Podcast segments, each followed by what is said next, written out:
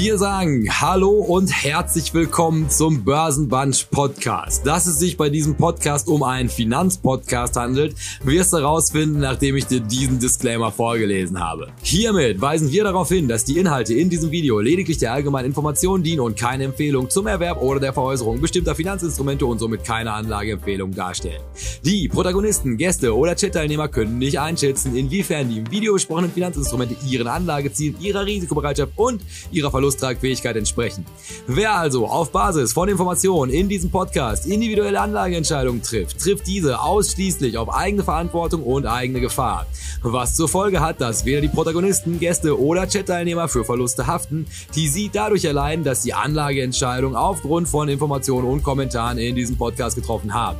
Die in diesem Format angesprochenen Finanzinstrumente können unmittelbar und mittelbar von den Protagonisten, Gästen oder Chat-Teilnehmern selbst im Bestand gehalten werden.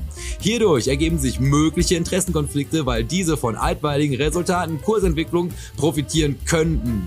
Wir wünschen Ihnen viel Spaß mit dem nun folgenden Programm. Herzlichst, Ihr Börsenbunch.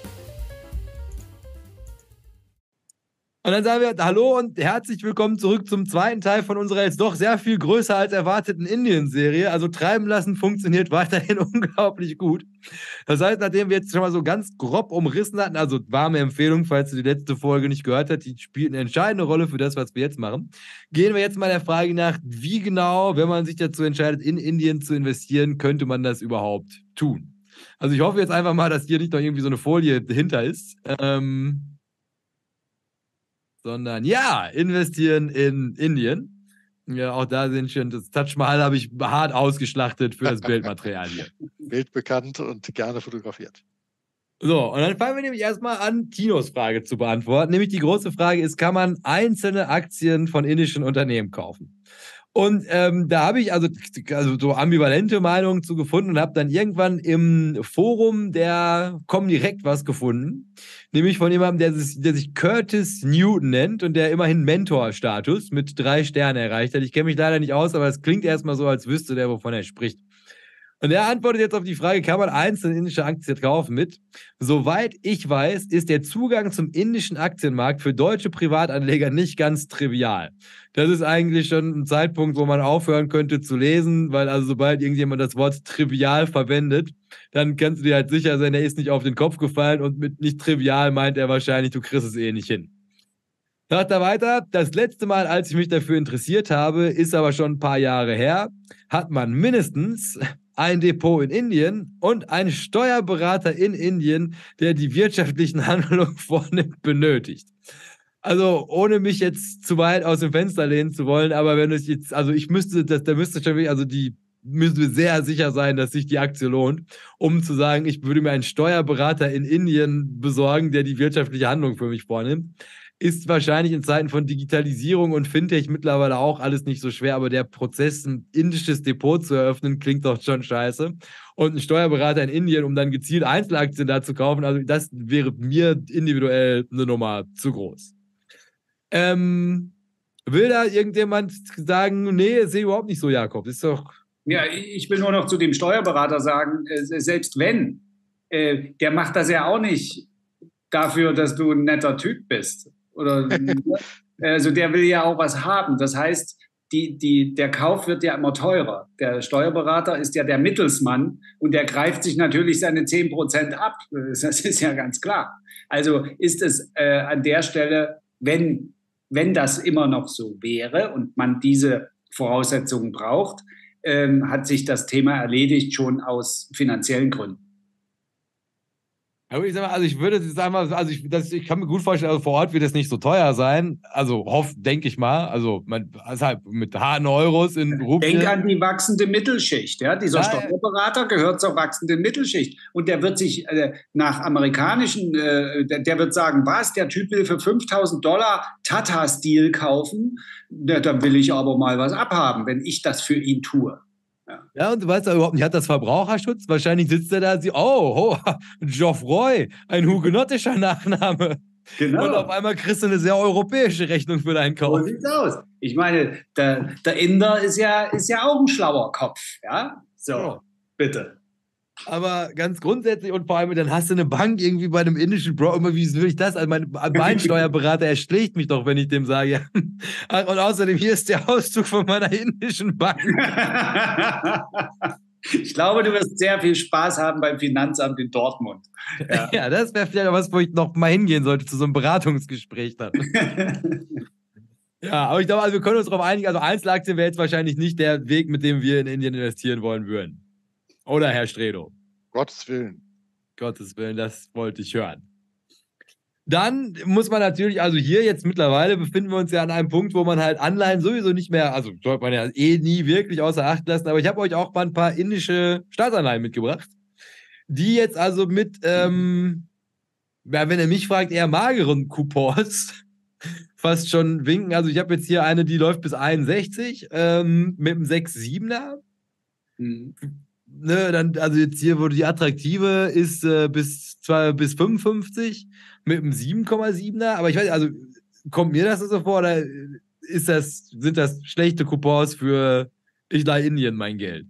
Also für Emerging Markets würde ich jetzt auch sagen, ist das jetzt nicht, ob des Risikos, was da sicherlich mitschwingt, nicht so attraktiv. Ja.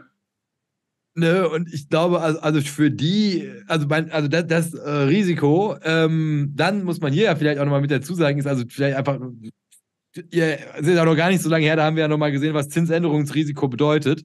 Und ich wüsste nicht mal, wer Notenbanker in Indien ist, muss man auch mit dazu sagen.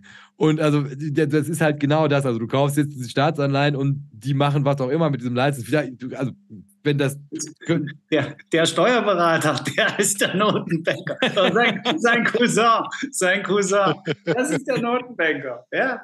So, also, ja. also, also aber auch, auch wie, die, wie, die, wie, die, wie die, also Geldpolitik da ist. Also, das wäre quasi ein ganzes Kapitel, was man ja aufschlagen müsste, wenn man sagt, ich will indische Staatsanleihen machen. Und ähm, also ich sag mal, wenn ihr die, die guten Leute von Sino mir 4 Euro mit ihrem Startup, verlängerten Startup auf Tagesgeldkonto geben, will ich dafür drei Punkte mehr tatsächlich rausfinden, wer der, wer der Jerome Paul in Indien ist. Du musst bei den Staatsanleihen halt auch immer schauen, in was für einer Währung sind die aufgelegt. Also selbst die Staatsanleihen werden in Fremdwährungen begeben mhm. oder eingesammelt, muss man ja an der Stelle fast sagen. Mhm. Also auch die, die Bundesrepublik macht Dollaranleihen ne? nicht automatisch nur in Euro. Und das wäre natürlich jetzt da auch die Challenge, weil auf indische Rupie eine Staatsanleihe ist ja irgendwie Vollrisiko, es sei denn, du wohnst da. Äh, dann macht das ja noch irgendwie einen gewissen wirtschaftlichen Zusammenhang haben. Aber von, von draußen in eine Fremdwährung zu investieren, die von einer Notenbank mehr oder weniger wahrscheinlich gesteuert werden kann, hochriskant. Ja. Mit besten Größen an die Türkei. ja, der weiß, wie es geht. Der ist aber der Einzige, der weiß, wie es geht. Ja, nein, aber jetzt, wo du es sagst, also ich glaube, von dem Volumen her äh, müssen die in Euro oder in Dollar sein. Also, weil ich, ich glaube, das waren Dollarwerte, glaube ich, ja, ja. Mhm, weil ich hatte das geguckt, also ich glaube, es ist 1 zu 130 äh, ein Dollar auf eine Rupie. Und das wären ja also sehr, sehr magere. Und das sind ja also, also auch Staatsanleihen. Also, wenn das gibt ja keiner für 100.000 Euro eine Staatsanleihe aus. Ähm, also, die geclustert ist am Ende. Also wäre jetzt aber auch nichts, wo ich sagen würde, also quasi bei den Prämien wäre ich jetzt nicht bereit zu sagen, ich nehme, mein Vehikel wäre die Staatsanleihe. Nee. Gut, weil dann äh, will man doch fast meinen, nähern wir uns mit äh, großen Schritten der eigentlich einzigen Möglichkeit zu sagen, man investiert jetzt in, in Indien, nämlich indem man halt einfach sagt, ja komm, dann kaufe ich doch einfach ein ETF auf Indien und da, während Olaf Scholz die Geschäfte schon macht, so mich hier irgendwie gucken, wie ich an diesen Link hier komme. Das war natürlich nicht so. Das ist auch schon ein Jahr her, dass der äh, da war. Ah. Dann hatte er tatsächlich sich da ein bisschen angebiedert, ähm, weil man eben ob der schlechten Beziehungen zu China, auf die man vorher gesetzt hat, wollte man in Indien da Stärke äh, der Freundschaft auf jeden Fall ausbauen. Hat, hat, wahrscheinlich eher so mittelprächtig geklappt. Ja, man, gehört hat man nichts mehr. Ne? Also, An, ankündigungsmäßig natürlich irgendwie gut, bis hin zum Fachkräfteanwerben. Das macht man ja. mittlerweile auch in Brasilien. Aber äh, hatte keine nachhaltige Wirkung, würde ich mal sagen. Ja. Ja, fährt auch dieses kleine, so ein Tuk-Tuk, bedruckt von der FDP, wo die gesagt haben, man soll hier IT-Fachkraft in Deutschland werden. Ja, ja Am Ampelbashing machen andere Kanäle. Ne? Ja, weil oh, das ist ja nicht mal Ampel. Also das ist ja quasi gezielt eine Partei. Das ist ja das Spannende daran. Also dass halt quasi einer sich die Mühe gemacht hat, tatsächlich ähm, loszuziehen und zu sagen, ich kümmere mich um das Fachkräfteproblem. Das war schon ziemlich bei meine Problematik bleibt natürlich immer die gleiche, dass der Inder halt auch sagt, naja, so toll kann euer Land überhaupt nicht sein, dass ich diese Sprache dafür lerne, aber ein Versuch ist es natürlich immer wert. Weil ich habe jetzt hier mal für euch tatsächlich alle Indien-ETFs, die man kaufen kann. Also das ist das komplette Angebot an Indien-ETFs. Und ähm, da würde ich jetzt sagen, springt euch da irgendeiner direkt ins Auge. Dann fangen wir doch mal mit der Replikation an. Das ist doch immer für mich die entscheidende Sache. Ich denke mir jetzt doch gerade. Ach nee, mit der, mit der. Also Warte mit, mal, ein Drittel ist physisch, zwei Drittel genau. sind Swap-basiert. So, darauf will ich hinaus. Das, das ist schon mal, schon mal ein guter Hinweis. Ne? Äh, ansonsten ähm, sind die ja oftmals sowohl in der Euro-Tranche als auch in der Dollar-Tranche. Also, das merkt man dann meistens, wenn es vom gleichen Anbieter kommt. Ähm, in der Regel sind die gleichen Unternehmen dann investiert und dann ist halt die Frage, okay, willst du es, willst du es gehatcht in Euro haben oder willst du es halt in US-Dollar als noch äh, Leitwährung äh, investiert? Hey, hey, hey, hey. Aber nur noch mal zu dem, zu dem Swap, äh, weswegen ich immer anfange, gerade in, in solchen äh, Ländern, mich in der Spalte zu orientieren, ist es physisch oder ist es als Swap? Dargestellt, der Inhalt des ETFs, weil es gibt ja da die verrücktesten Sachen und ich habe tatsächlich schon, in, ich kann jetzt keine konkreten Namen nennen, aber ich habe schon in solchen Swap-basierten ETFs irgendwo, die irgendwo in, in, in äh, Schwellenländern stattfinden, eine Nestlé gefunden als Position. Das ist nichts Ungewöhnliches. Man, ja. nimmt Positionen rein, die ungefähr dem Original entsprechen. Man nimmt auch äh, Derivate rein, die das abbilden. Optionen und Futures werden auch teilweise mitverwendet. Also Swap und dann noch, also Indien an sich wäre, hat ja eine gewisse Volatilität. Es ist ja kein gesättigter äh, Staat. Das haben wir ja jetzt schon ausführlich besprochen. Es ist also auch mit Risiken behaftet. Warum soll ich mir dann noch in, der, in, der, in, der, in dem ETF selbst noch ein zusätzliches Risiko reinholen? Genau, wobei das mit dem äh, in dem Swap-basierten ist irgendwas drin. Ja. Das ist jetzt keine Spezialität von irgendwelchen Emerging Markets-Ländern, weil man glaubt, da sei es schwer zu investieren. Ähm, das ist halt das ganze Swap-Konstrukt so. Du bekommst versprochen die Performance wie die erreicht wird, ist halt Blackbox und Magic des ja. jeweiligen Anbieters. Ähm, aber es zeigt an der Stelle oftmals, ähm, deshalb finde ich den, den ersten Blick darauf sehr gut, wie leicht und gut ist das überhaupt liquide investierbar weil mhm. irgendwie dir den, den großen indischen Index äh, in der Wertentwicklung anzubieten, da rechnen dir so ein paar Finanzmathe-Genies halt was zusammen und äh, investieren das Geld auch, zwar nicht in dem Land, aber sichern dir die, die Performance. Da musst du dich halt von frei machen, dass du tatsächlich irgendwie in dem Land investiert wärst.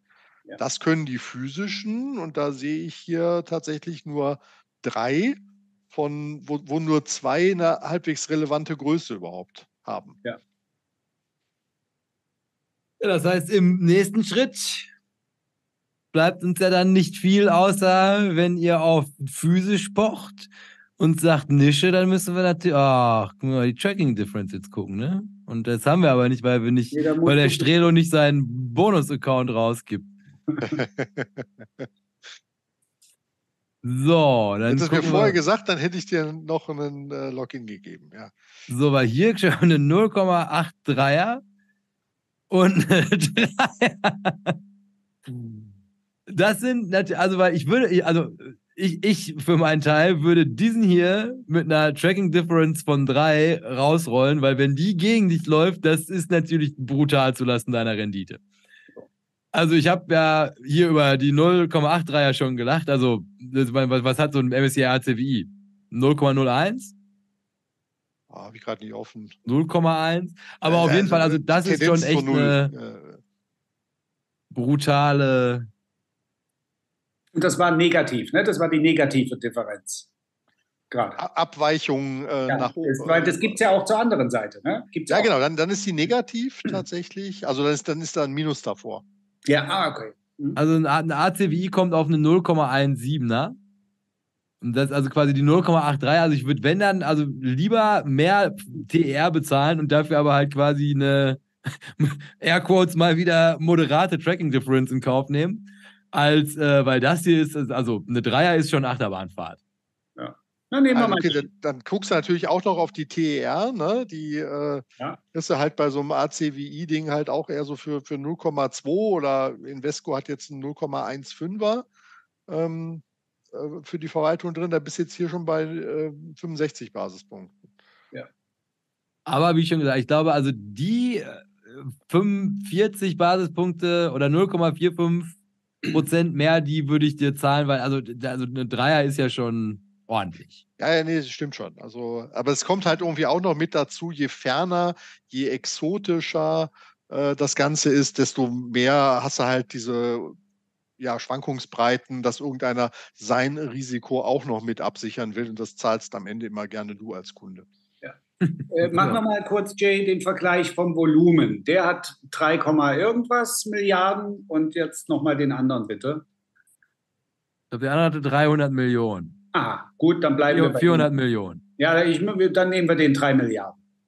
Ja. Den, den machen die uns auch nicht zu. Nee, nicht so schnell. Nee, Damit verdienen die Geld. Ja, vor allem mit einer 0- 0,65er TER auf 3 Milliarden. Da lacht sich iShares, lässt sagt sich hier Larry Fink aber jeden Abend ins Bett.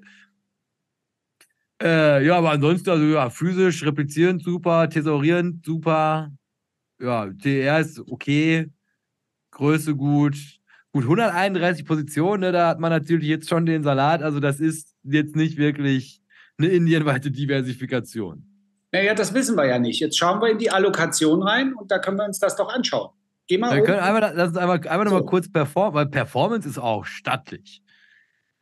Ne, also 50 Prozent in drei Jahren mit dem ETF, war schon, kannst du nicht meckern. Mhm. Das nächste China. Stopp. Äh, Nochmal ein Stück zu hoch. Äh, weiter. Weiter. Weiter. So, stopp. Volatilität, Risikokennzahlen bin ich. Volatilität und maximalen Drawdown gucke ich mir gerne einfach mal so an, um ein Gefühl zu bekommen für die Schwankungsbreite. Ja. Genau. Will- Willst du dabei sein? Weil das kann passieren jederzeit. Ja, ich kaufe das Ding und ich bin morgen 20 Prozent hinten. Kann ich das verkraften, mental? So. Also ich sag mal, der Max Drawdown ist wahrscheinlich seit Auflage, ist dann, na gut, Corona. Ja. Hier hat er natürlich auch Aber noch. mal 31 Prozent, glaube ich. Die Kennzahl war Ja, geh, geh nochmal, du musst ein bisschen runterscrollen, Jay, da steht alles. Rechts. Weiter, weiter, weiter, weiter. Stopp. Risikokennzahlen, rechte Seite. Na, da steht die Volatilität auf verschiedene Zeiträume. Fünf Jahre sind es 20 Prozent Schwankung und dann steht der maximale Drawdown. Also wie stark war der Kursrückgang in dem ETF maximal? Auch wieder in verschiedenen Zeiten, ein Jahr, drei Jahre, fünf Jahre. Genau, ich hätte gesagt, also einfach nur, also quasi in diesen fünf Jahren, die können wir ja hier nochmal angucken, muss der Max Drawdown, also das ist jetzt halt, also muss man Indien ja dann auch nochmal zugute halten, ist also der, der, der, der, der wirklich, also der, der große hier, die 30 Prozent, ist halt Corona gewesen. Ja. Und da kann ja selbst Indien nichts für. Und äh, dann müsste man halt nochmal gucken, aber ich sag mal, ist jetzt, also liegt, ich meine, müsste man halt nochmal zurückspulen, je nachdem wie weit.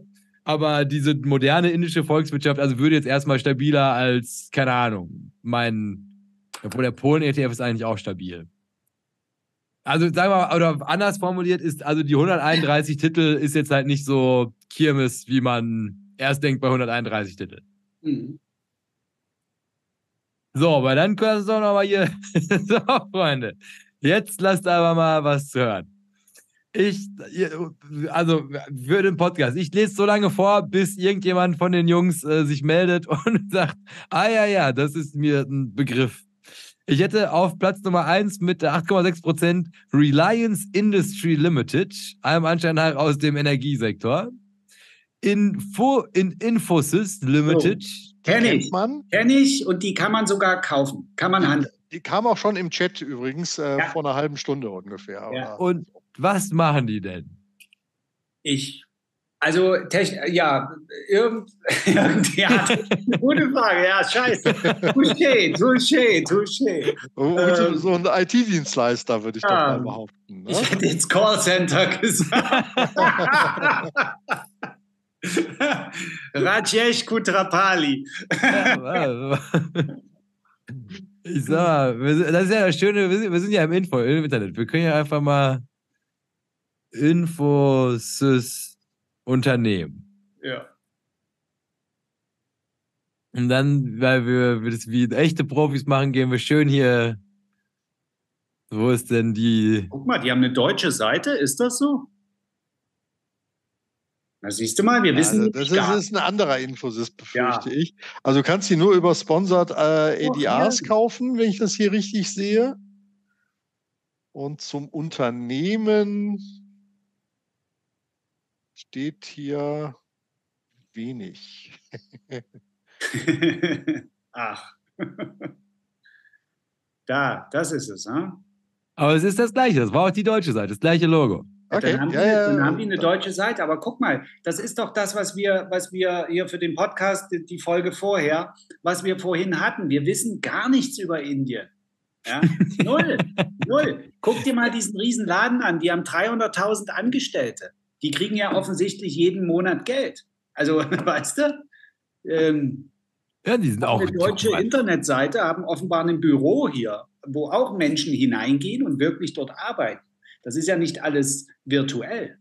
Ja? Okay, bei Wirecard sind auch Leute reingegangen und haben gearbeitet. Gut. Ich finde aber auch, die, sein, sein, eines seiner bekanntesten Produkte ist Finacle, eine universelle Finanzsoftware mit verschiedenen Modulen für das Privat- und Firmenkundengeschäft. Nie Ja, gehört. Das klingt, nee, und vor allem, weil ich gerade Wirecard sage, das klingt schon wieder alles nicht gut. Naja, aber wir können auf jeden Fall mal festhalten, also quasi Infosys, da hättet ihr auf jeden Fall schon mal, das, das kanntet ihr. ja, und das kann man, ne, ADRs kann man handeln, Herr Strelo?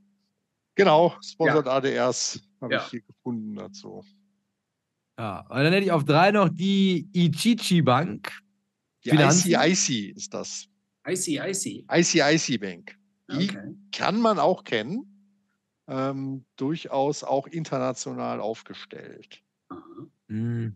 Ja, wir haben nicht über den Weg gelaufen. Dann HDFC Bank. Nee, never heard of.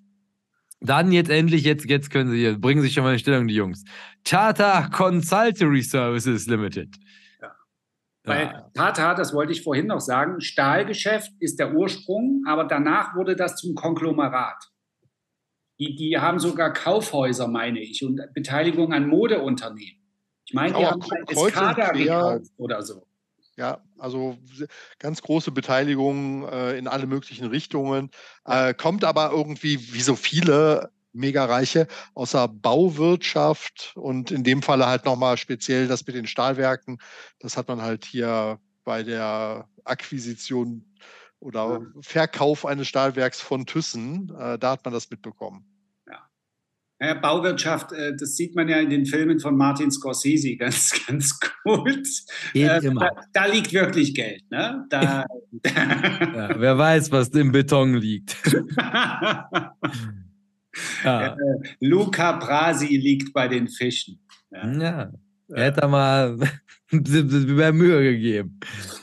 äh, und dann, komm, ich gehe doch einmal nochmal hier, also nur der Vollständigkeit halber, Barati Erte Limited Kommunikation, Axis Bank Limited Finanzen, Lasen und Tubro Limited Industrie, Hindustan Unilever Limited Basiskonsumgüter und Kotak Mi Mahirda Bank, auch wieder Finanzen, ähm, sind halt so die Top 10 Titel. Hier, Leute, Basiskonsumgüter. Unilever. Da ist Unilever richtig Anteils, also äh, in der Company drin. Vielleicht 50-50 wie in China. Könnte sein. Kann ja sein, dass das so Joint Venture Konstruktionen halt auch sind, um im Ja. lokalen Markt unterwegs zu sein. Oder dass du halt bei einer Akquisition, die werden ja auch sowas wie eine Kartellbehörde haben, dass das halt irgendwie, du darfst dich beteiligen, aber du darfst den Laden nicht übernehmen oder sowas Ja, ist. ne? Also in China ist das ja die berühmte 50-50-Geschichte. Ne? Volkswagen darf dort nicht einzeln agieren. Die müssen sich einem chinesischen Unternehmen anschließen und vielleicht ist das in Indien auch so. Weil warum sollte sonst der Name Unilever mit auftauchen als offizieller Firmenname? Ja, der muss aber auch so gemacht werden, tatsächlich. Also quasi diese ganzen großen internationalen Konzerne sind da halt jeweils immer noch mal mit der indischen Dependance, tauchen die so auf. Okay. Und dann, also ich glaube auch dieses Hindustan, also ich glaube, das ist auch, äh, das war was Wichtiges für diese. Äh, Hindustan ist bestimmt eine pakistanische Company. Nein. Ja, nee, dann meine ich was anderes. Das ist auf jeden Fall, also Hindustan, das scheint hier exklusiv für Unilever. Aber jetzt, wo wir das hier offen haben, das können wir uns ja auch nochmal angucken. Also, wenn ihr vor fünf Jahren in Hindustan Unilever investiert hättet, hättet ihr immerhin 33 Prozent gemacht. Also auch nicht verkehrt. Aber ihr hättet in indischen Ru Rupien handeln müssen in, und ihr hättet einen indischen Steuerberater gebraucht. Also grämt euch nicht, ihr habt euch wahrscheinlich Kopfschmerzen gespart. Es ist aber auch ein exemplarischer Chart und wir haben das beim indischen ETF auch ein bisschen gesehen. Ähm, äh, ich habe so ein Emerging Markets Ding und da ist Indien relativ gut gewichtet. Ähm, die, da ist nicht viel passiert in den letzten zwei Jahren in dieser Region. Das ist Flatline. Ja. Das ist einfach so. Äh, selbst, also das ist das, was ich meine, dass man diese Wachstumsraten von Indien jetzt sieht, Bruttoinlandsprodukt und wow, die, die werden hier ne, Weltmeister. Ähm, und dann guckst du auf deine Investition und das ist gar nicht so spektakulär. Also da ist ein bisschen Ausschüttung und das war's. Das ist eigentlich seitwärts und flat. Für die letzten zwei, drei Jahre. Ja. Ne? Du hast jetzt hier äh, 25 Jahre, glaube ich, aufgerufen. Ja. ja, das ist dann nur so verfälscht. Da denkt man hier, was ist das denn für eine Rakete? Aber naja, so alt sind wir nun auch noch nicht. Ich würde Ne? gerade sagen, ist ein Drittel deines Lebens, diese Ja. Rakete. Und man muss hier dann auch, über- das ist halt, wie schon gesagt, auch immer noch in Rupien. Ne? Also ich sag mal, kann mir jetzt auch nicht vorstellen, dass die nicht entwertet haben in 25 Jahren. Ne? Frag doch den Cousin von deinem Steuerberater, der weiß das. Da in- Ja, äh, wenn ich ihm das Geld überweise, treuhänderisch auf mein frisch eröffnetes Konto bei einer Bank, von der ich, von Ichichi Bank. Ja, Ja. Herr Stelo sagte, das ist was Seriöses. I see, I see. I see, I see. ähm, ja, also ich glaube jetzt einfach nur, also, oder wollt ihr noch irgendwas rund um diesen ETF euch angucken? Nö. Äh, Aber gutes Produkt, oder, Herr Strelo? Kann man jetzt nicht meckern, oder? Ja, also macht erstmal einen guten Eindruck. Also es ist Ja. groß, es ist professionell gemanagt, die Streuung ist, ja, okay, ist halt kein S&P 500, aber Ja. das hast du halt auch nur in Amerika, dass du so eine starke ähm, Aktienkultur hast. Also insofern, nee, fand ich jetzt äh, ganz interessant und den Mix hatten wir uns ja vorher schon angeschaut gehabt. Bisschen sehr finanzlastig. Ähm, Mhm. Das finde ich nicht so sympathisch, aber Ja. hey, man nimmt, was man kriegt. Ja, schon gesagt, ich glaube, das ist aber auch jetzt einfach, das ist die Zeit in der Entwicklung des Landes. Also jetzt, jetzt ist Finanzindustrie und das wird dann halt nachher von anderen Sektoren wieder abgelöst. Aber jetzt gerade, wenn das jung ist, dann müssen die viel finanzieren. Die Mittelschicht muss jetzt viel finanzieren. Das ist, wieso du da noch Bank mit sowas machen kannst. Mhm. Aber ich glaube, einfach nur, um das einmal jetzt nochmal, also in, in Gesamtkontext einmal einzuordnen, ist also auf die Frage ist, wie investiert man überhaupt in Indien? Denke ich, also sind wir hier unisono zu dem Schluss gekommen, also wenn man plant, in Indien zu investieren, wäre der ETF, den wir uns da gerade angeguckt haben, wahrscheinlich noch die cleverste Variante aus den eben genannten Gründen. Ähm, muss man jetzt überhaupt in Indien investieren? Also ich glaube, auch das konnten wir in der Herleitung ganz gut darlegen. Also halt, wenn wir hier so sitzen und uns darüber unterhalten und äh, also sogar mal so ein ganzes Special gemacht über Investieren in einzelne Länder, wo also eine gewisse Expertise zumindest hier in dieser Sendung schon vorhanden ist. Und also wir sind, haben keine so gute Figur gemacht. Das war kein schlanker Fuß, was Indien angeht. Also man weiß wenig darüber. Also man wüsste nicht, wo, wo liegt die Hauptstadt, man weiß nicht, wie verteilt sich die Bevölkerung, woran glauben die, wie ist das politische System. Also da sind 100 Millionen offene Fragen, wenn man halt sagen würde, also ich investiere da in die Zukunft von Indien. Und das wären ja ganz grundsätzlich erstmal Fragen, also wenn man sagt, also ich mache das nicht einfach so, muss man übrigens auch dazu sagen, ich mache das ganz genau so. Also ich habe auch, also wirf einfach nur genug Köder ins Wasser, bei einem wird ein Fisch anbeißen und so habe ich damals das Geld auch nach Indien getan. Ähm, ja, also die Wette ist die demografische Dividende, aber wenn die nicht reinkommt, stell dir halt immer die Frage, könntest du jetzt tatsächlich irgendwie andere Gründe dafür benennen, dass du weiter in Indien investiert bleiben möchtest? Über den immerhin 2%, wo Deutschland auch ungefähr 2% hat, als vollentwickelte Volkswirtschaft wohlgemerkt, im MSCI ACWI, den man ja sowieso, also die meisten Leute eh schon besparen. Also darüber hinaus jetzt nochmal explizit auf Indien zu wetten, das wäre halt die Frage, die man sich beantworten muss. Und wenn man das tun möchte, wäre es wahrscheinlich das Produkt. Genau, und wer noch einen Emerging Markets ETF hat in der klassischen äh, Zuspitzung, da war ja mal China mit 30 Prozent drin. Das hat sich aufgrund der Kursentwicklung äh, zumindest bis gestern, äh, auf so 23 runter dividiert. Und da ist Indien dann auch auf Rang 2 der Länder mit gut 20 Prozent. Also wer so, ein, so einen klassischen Emerging Markets Ding hat, davon ist auf jeden Fall ein Fünftel auch in Indien investiert. Da habe ich auch noch den klassischen. Ich muss mir, vielleicht muss ich wirklich mal rechnen, ob ich Overexposure in Indien habe. Gut, Freunde, weil dann würde ich nämlich sagen, weil ihr habt ja jetzt ähm, gefühlt noch ein bisschen Zeit haben wir ja hier jetzt noch, um uns jetzt mal, weil zumindest mal die, die Kategorie, weil die habe ich nämlich sehr, ach nee, ah, ich habe noch was ganz anderes Wichtiges jetzt kundzutun, nämlich, also nachdem wir ja jetzt also ganz liebevoll hier, also diese Person durch anderthalb Stunden Indien mit Dilettanten geführt haben, äh, habe ich selbstverständlich auch jetzt, nachdem du hier zwei Stunden gezittert hast, die Antwort, die eigentliche Antwort auf die Frage ist. Also wenn du dich fragst, wie kann ich in Indien investieren, das ist die Antwort dazu. Also Habilitato hat einen unglaublichen Blogbeitrag dazu geschrieben, wo er also in ganz, in glaube ich wenn das ausdrucken würde, ist wahrscheinlich 10 DIN A4 Seiten. Wirklich, also explizit Indien den Markt analysiert, wie investiert man da, die verschiedenen Produkte gegenüberstellt, Preise gegenüberstellt. Das findet man hier unter diesem Link, den würde ich auch nochmal unter dieses Video posten. Und also, wenn man Indien macht, das hat er zusammen mit Matthias Schmidt gemacht. Das sind auch so YouTube-Videos, die man dann auch noch mit dazu angucken sollte. Ist also, da bekommt man theoretisch, wenn man wirklich sagt, also ich interessiere mich echt für Indien, investiere bei diesem jungen Herrn hier drei, vier Stunden mit Matthias Schmidt zusammen lass es irgendwie einen halben Tag werden. Aber danach weißt du gefühlt alles über Indien. Also das hier warme Empfehlung dazu. Und wie schon gesagt, Link hänge ich hier drunter. So, und jetzt kommen wir nämlich eigentlich zu dem, worauf ich mich schon die ganze Folge über gefreut habe, nämlich die Neuausrichtung der Sendung. Und zwar habe ich das quasi genannt, also wenn wir uns jetzt also Themen angucken, die wir jetzt über zwei Wochen können wir Themen sammeln. Das heißt, wir müssen jetzt nicht mehr alles einfach nur, weil es da ist, besprechen, sondern wir haben jetzt tatsächlich die Möglichkeit vorzuselektieren und auch wirklich zu sagen, ja, das ist eigentlich eine No-News und wen interessiert das schon? Also halt quasi in zwei Tagen interessiert das keinen mehr, auch wenn das heute irgendwie auf Twitter Talk of the Town ist. Das heißt also, wir lehnen uns zurück, wir entschleunigen ein bisschen und dementsprechend dieses Format heißt ab jetzt der analoge Blick in einer digitalen Zeit. Und der Name ist auch Programm.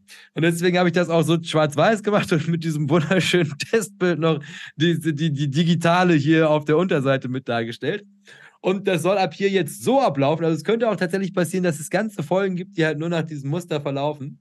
Ist, dass ich halt in dieser wunderschönen Schwarz-Weiß-Darstellung ähm, einfach eine Schlagsgeile anskizziere und dann unterhalten wir uns mal drüber und gucken einfach mal, ob wir da irgendwas Marktrelevantes bei rausziehen können. Und meine erste Schlagzeile, die ich euch jetzt mal mitgebracht hätte, und das ist, glaube ich, also ein großes Themenspektrum, was da mit drin hängen würde. Meta surges with record 169 Billion gain in Stock Market Value. Und das habt ihr jetzt vielleicht auch mitbekommen, als alle irgendwie entweder Meta-Aktionäre. One day. In, in one day. In one day. One day. One biggest one day gains. Also an einem Tag ist das Ding hier, also auf dieser Grafik sogar, die noch ein bisschen neuer später, die kam von der Strelo, die ist aktueller.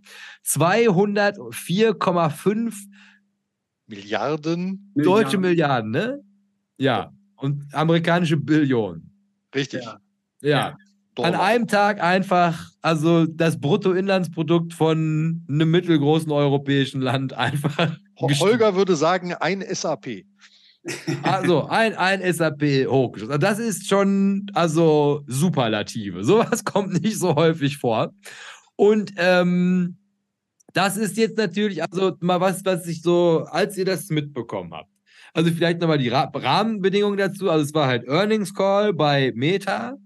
Mark Zuckerberg, sympathisches Alien, das er halt eben ist, erzählt jetzt also, läuft eigentlich ganz gut, also macht sich ja momentan hier mit Temu die Taschen richtig voll, also sieht man, das kriegt ihr auch mit überall, wohin guckt, diese Temu-Werbung, das geht natürlich alles geradeaus durch in die Tasche von Mark Zuckerberg. So, und der verdient jetzt so viel Geld, dass er es nicht mal mehr schafft, das mit Reality Labs und dieser VR-Brille zu verbrennen. Also der kommt einfach nicht mehr, wir kommen vor Lachen nicht in Schlaf, so viel Geld hat er. Und jetzt reicht es einfach nicht mehr, er kann es nicht mehr in seiner Hosentasche lagern und deswegen, also muss er jetzt, also Stock-Buybacks in, glaube was 30 Milliarden oder, oder 300 Milliarden kauft er jetzt nochmal? Also auf jeden Fall, also unglaubliche Menge Stock-Buybacks, jetzt schon wieder. Und, und das ist halt was, das fast zum Überlaufen bringt. Ich glaube, 30 US-Dollar Cent Dividende. 50, 50 glaube ich. 50. Oder 0,5 äh, Prozent Dividendenrendite auf jeden Fall, ja. Also Wahnsinn. Ja. Meta, Plattformkapitalismus. Ja, ja aber, aber angekommen bei den Großen sozusagen. Ne? Wir, wir, wir sind jetzt auch äh, Dividendenzahler. Ja. Und wer klein anfängt, kann regelmäßig erhöhen. Ja, ja das war doch bei Apple genauso. Dann, dann, irgendwann ist es soweit und dann denkt man, ja, jetzt haben sie es geschafft. Jetzt haben die einfach so viel Kohle, dass sie es verschenken können. Sie brauchen es nicht mehr. Das ist schon, ich meine, wenn wir dann die deutsche Wirtschaft so mal so einzeln oder insgesamt betrachten, Ausnahmen gibt es, aber das ist einfach eine Entwicklung, die mich staunen macht, weil ja, da passieren in anderen Gegenden der Welt, sicherlich vielleicht auch in Indien, ähm, passieren Dinge und also ich möchte tatsächlich nicht in der Haut von Politikern stecken, wirklich. Ich, wir schimpfen manchmal, aber ich meine das ernst, weil ey, die, die sind doch wie Kinder auf dem Spielplatz und die Eltern sind weggelaufen. Das ist, die wissen gar nichts mehr. Und um, um also wir hier, ne, die Deutschen, und um uns herum werden Rekorde äh, äh, gefeiert. Und hier verwalten wir eine, eine Flatline. Ja? Also ich bin sehr gespannt, wie das endet. Aber in deren Haut möchte ich wirklich nicht stecken. Wozu ich hier aber auch einwerfen wollen würde, weil das ist ja auch also so, so ein Narrativ, ne? also quasi in, in, in Deutschland läuft es so schlecht und überall anders läuft es gut, aber das ist ja auch nichts anderes als, als Zyklik. Also es, natürlich ist quasi, Deutschland ist die ersten, bei denen es halt schlecht läuft, weil halt quasi der Rest der Welt baut auf unseren Maschinen. Das heißt quasi, wenn die Wirtschaft ins Stagnieren kommt, den ersten, den es halt trifft, ist der Exporteur. So. Aber gleichzeitig sind wir natürlich auch die Ersten, bei denen der ganze Laden halt wieder anläuft. Aber ich schwöre dir, wenn halt quasi Deutschland als Erster wieder mit Wachstum, dann ist es alles wieder so, ja, weil wir Deutschen so großartig sind.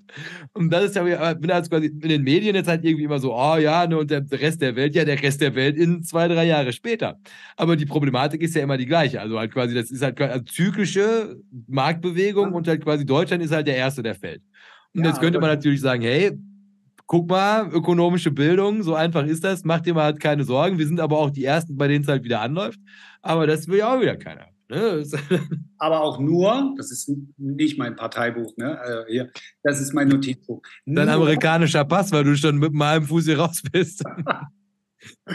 ähm, auch nur, wenn die Maschinen auch dann, also die, der zyklische äh, Kreislauf muss nicht gleich bleiben.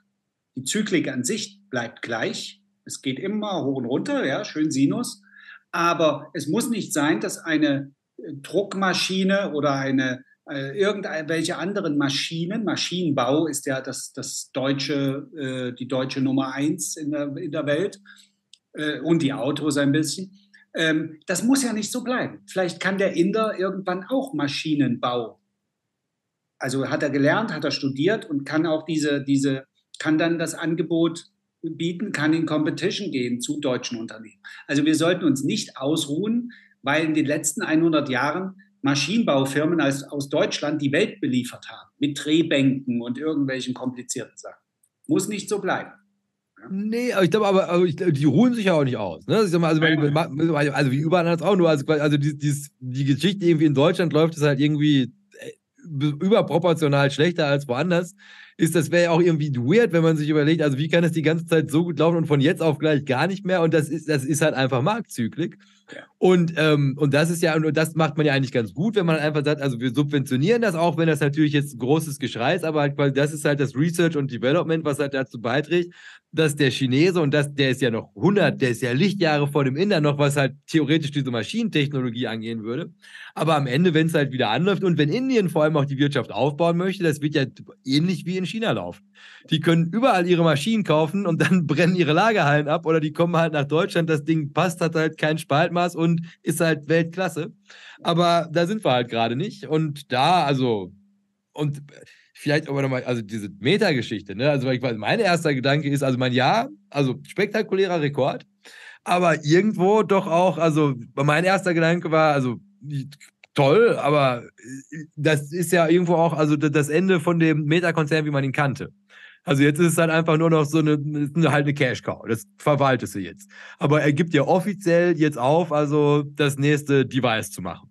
Also diese ganze Idee, also das von Reality Labs zu sagen, ne, also quasi bei den Telefonen war er immer abhängig von den anderen, deshalb entwickelt er jetzt diese Brillen.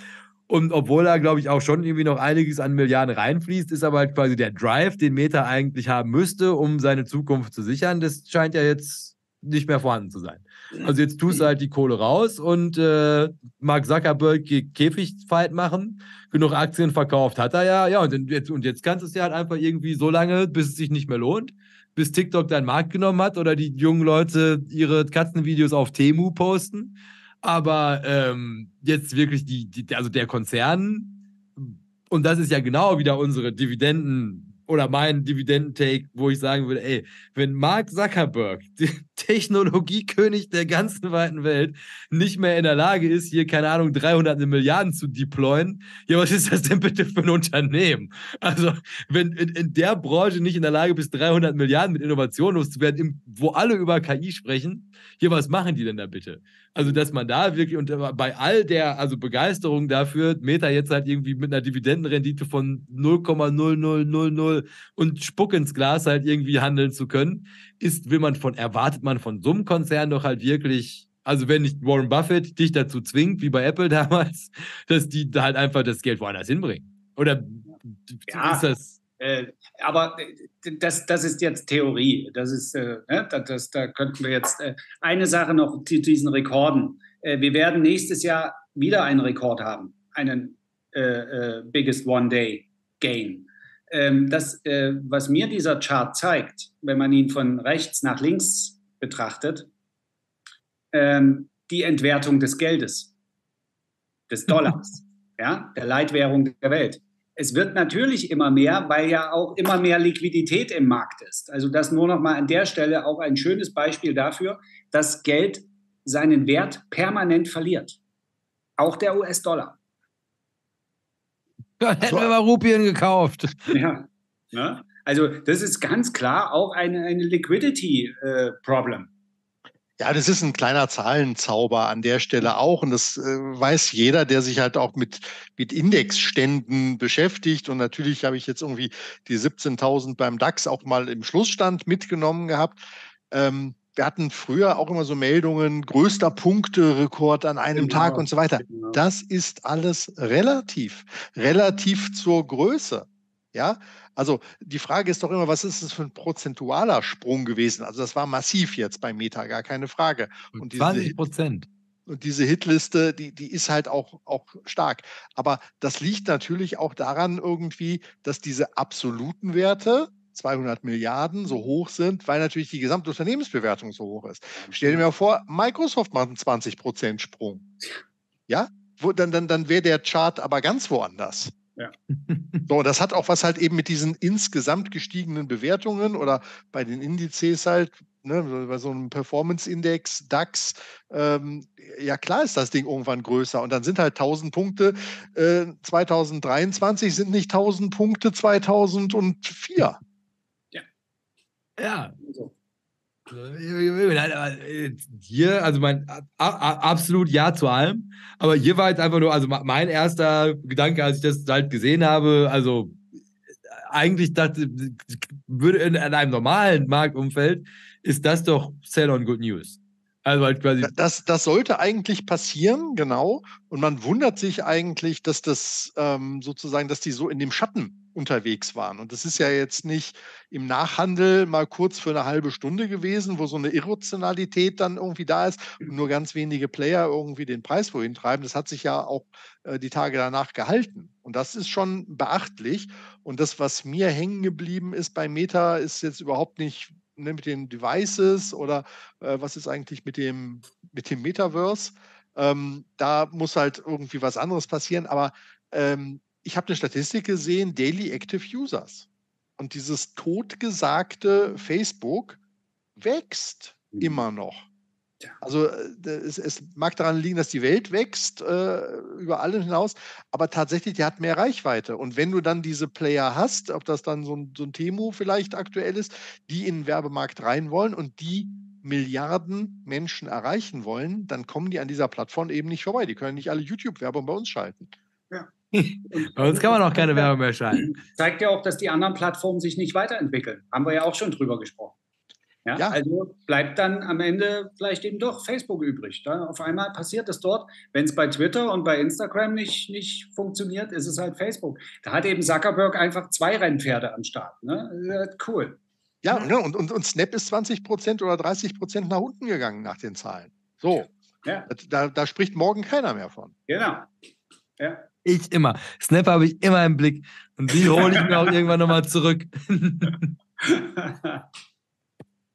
Ja, weil sonst hätte ich gesagt, ähm, dann nehmen wir doch ah, den Rest der Themen nehmen wir jetzt mal rüber. Ja. Weil wir heute ja auch eine kurze Folge, aber das muss jetzt A2 uns nie was zugestehen.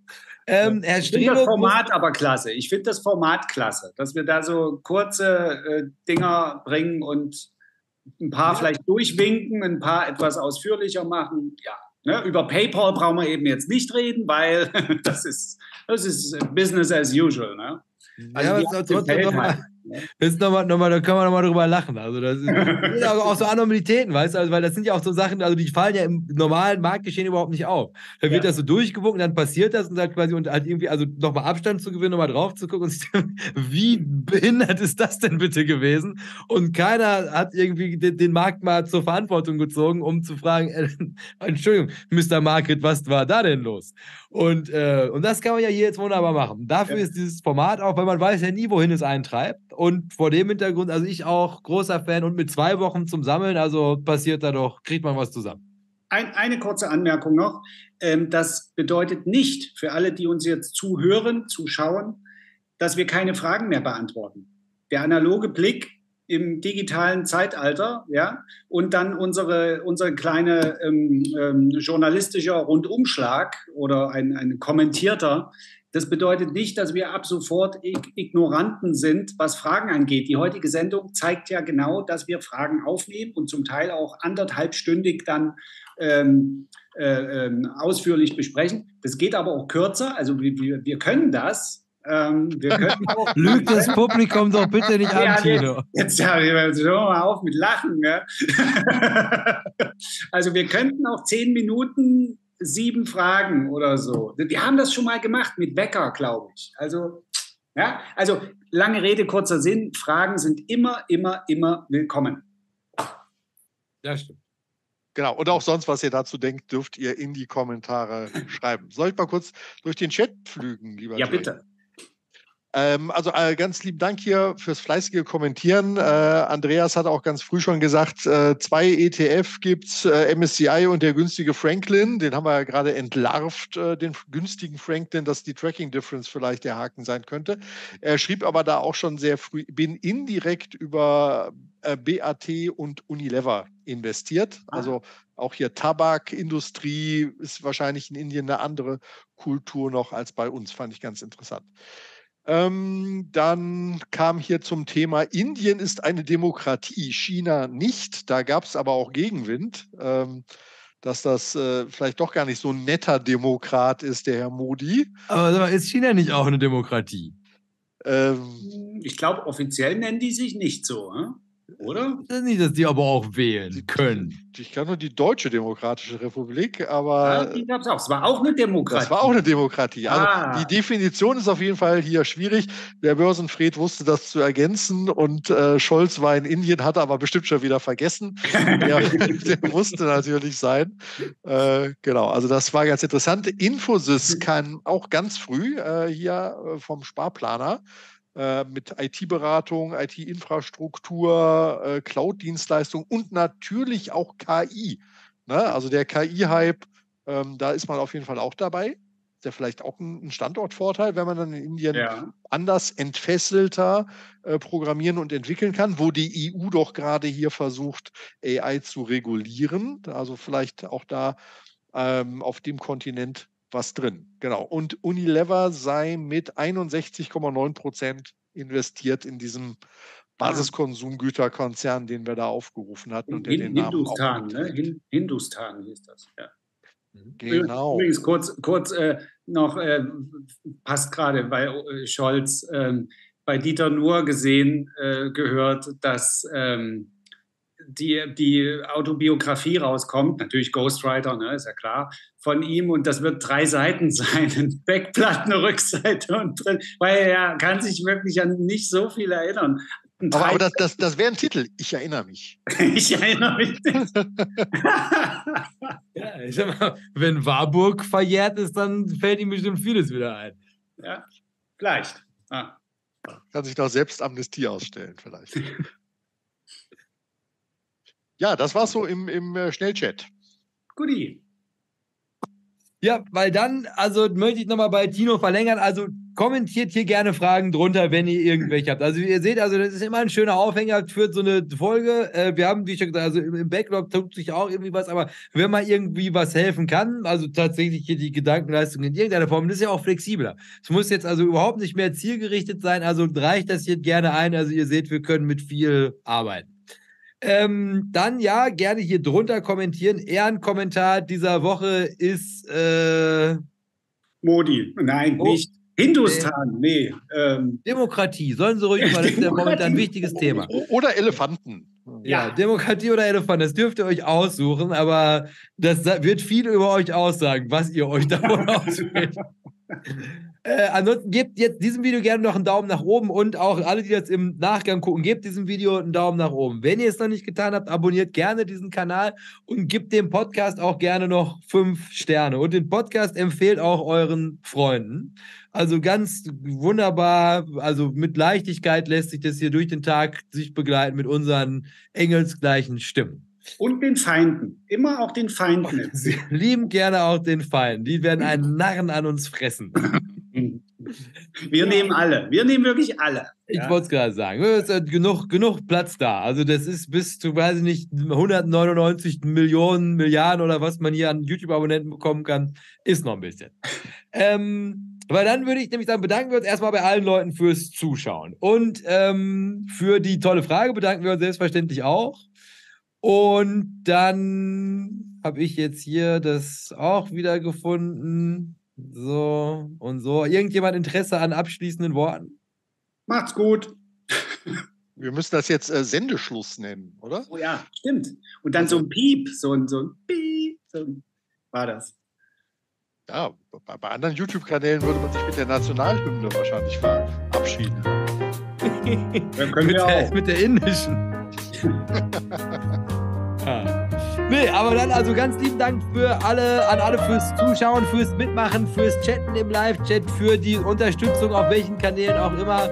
Und dann sehen wir uns in zwei Wochen wieder zur nächsten Folge mit weiterhin so großartigem Programm wie aktuell.